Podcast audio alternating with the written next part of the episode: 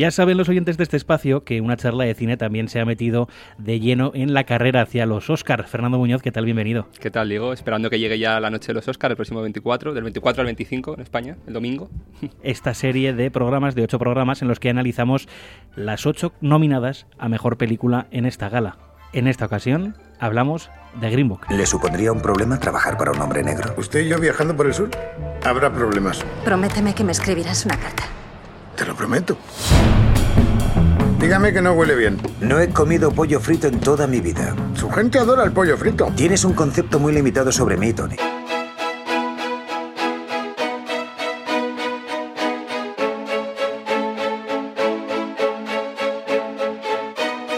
Bueno, Fer, vamos a empezar el repaso a Green Book con las nominaciones que tiene la película. Vamos paso a paso. Lo primero, saber qué nominaciones tiene esta película. Son cinco, no es la máxima nominada, pero bueno, tiene un, está sobre todo en las categorías principales, que yo creo que es una buena señal para la película.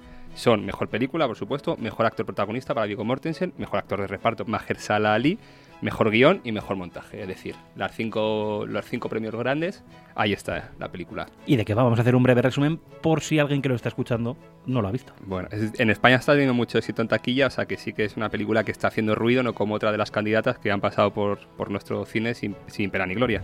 De nuevo un viaje al pasado, en este caso a los años 60. Eh, pasamos por la América racista, esa América donde existía la segregación racial, y lo hacemos a través de un viaje en el que los protagonistas son un pianista negro que además es homosexual, aunque eso bueno lo va desgranando la película, tampoco aporta mucho más allá a la, trama, pero bueno, hay que decirlo. Lo importante que este, este pianista es toda una estrella en, en Nueva York, donde pues la élite intelectual de, de, la capital del mundo le adora. Eso sí, sigue siendo racista Estados Unidos, sigue siendo, existiendo sobre todo la, la ley de segregación.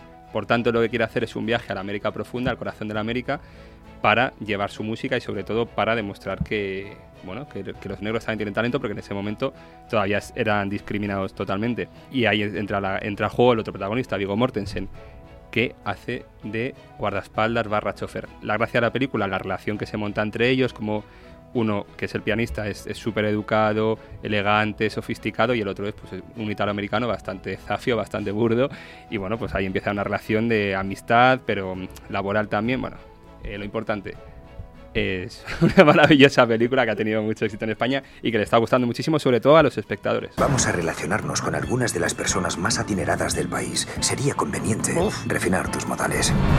Venga ya, ¿por qué le gusta hincharme las pelotas? Porque puede hacerlo mejor, señor Vanelonga. Querida Dolores. He visto al doctor Shirley tocando el piano. Creo que es una especie de genio.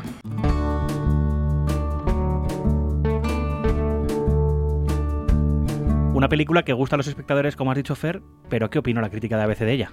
Bueno, la crítica le ha gustado mucho. Es verdad que hay una especie de duelo entre eh, de, determinados sectores críticos. Hay un sector de la crítica que la tacha de ser predecible, facilona, sentimentaloide, que el guion está claro cómo va a ir, cómo va a ir evolucionando.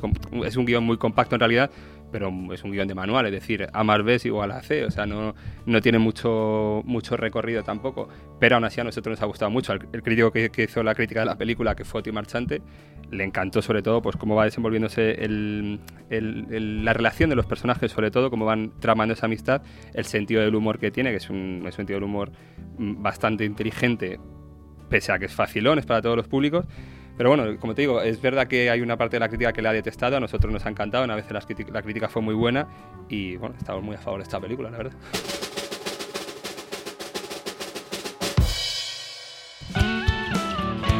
Vamos con los puntos positivos. ¿Por qué puede ganar el Oscar Green Book? Uno de ellos lo hemos dicho ya, es una película fácil para todos los públicos, accesible, que la gente que le ve disfruta, se emociona, se ríe, no llega a la lágrima, pero bueno, casi tiene un mensaje muy positivo. Ese es el primer punto, que es una película para todos los públicos.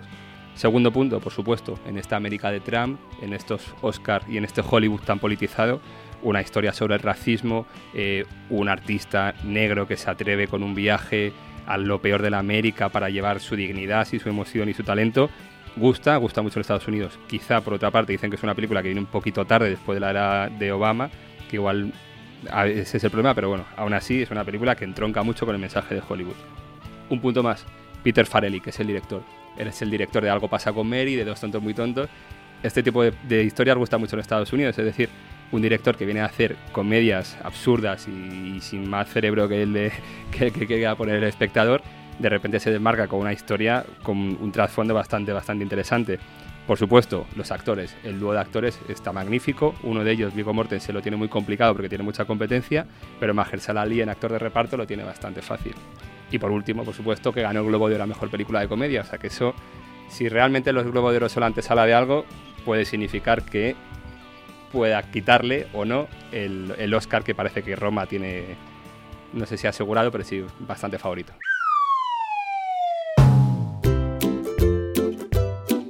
Y por el contrario, ¿cuáles son las debilidades que alejan a Green Book de Roma en este caso? Bueno, pues como todas las películas de las que estamos hablando, el principal punto en contra es Roma, que aparte de la campaña que está haciendo Netflix, es una película maravillosa y que está teniendo, bueno, pues esa campaña de Netflix y ese ruido que está haciendo para triunfar.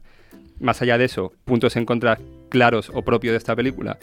Eh, en Estados Unidos se le ha echado una buena parte de, la prensa especializada encima porque el punto de vista, pese a que es una película sobre racismo y sobre denuncia de la segregación de la época en Estados Unidos, el punto de vista es el del blanco, es decir, Mahershala Ali está ahí porque le ve los ojos de Viggo Mortensen. El espectador descubre a Mahershala Ali como lo descubre Viggo Mortensen, es decir, es una visión mm, blanca sobre una historia de un negro.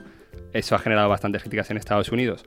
También que el guion está basado en la historia del propio protagonista, que es Viggo Mortensen, que es Tony Lip, y la familia del, del pianista, que pues, hablamos que es una película basada en hechos reales, que no lo hemos contado antes, pero bueno, el guion está hecho de Tony Lip sobre Don Shirley, que es el, el pianista negro, y la familia de Don Shirley ha criticado bastante la, la, imagen que dan de él, porque es verdad que lo ponen un poquito altivo, como que no encaja ni en el mundo de los negros ni en el mundo de los blancos, entonces a la familia no le ha gustado. Esos dos puntos quizá eh, por una parte la visión blanca de la historia y por otro que a la familia del protagonista no le haya gustado, son los dos puntos más en contra que puede tener la película.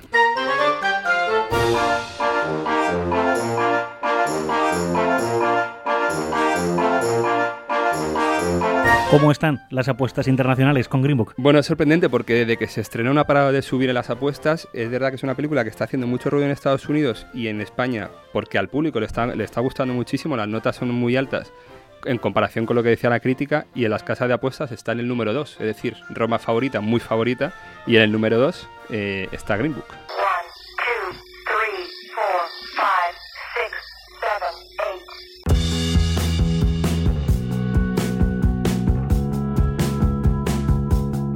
Y vamos a terminar este especial sobre Green Book hablando del ranking de ABC Play. ¿Dónde sitúa Fernando Muñoz a Green Book? Bueno, eh, pese a que Oti dice que la única película que puede bancar a Roma es Green Book, eh, haciendo un, un, ranking un poco más abierto, eh, la dejamos en el número 3. En este caso, como hemos contado en otros, en otros podcasts sobre las películas nominadas, número 1 Roma, número 2 la favorita para nosotros, número 3 Green Book. Bueno, Fer, muchas gracias. Seguimos escuchándonos en los ocho programas diferentes, que bueno, los siete más este, ti, que hay especiales en la web de ABC y en todas las plataformas digitales. En 10 minutillos, un análisis de cada una de las películas que están nominadas a Mejor Cinta en los próximos premios Oscar.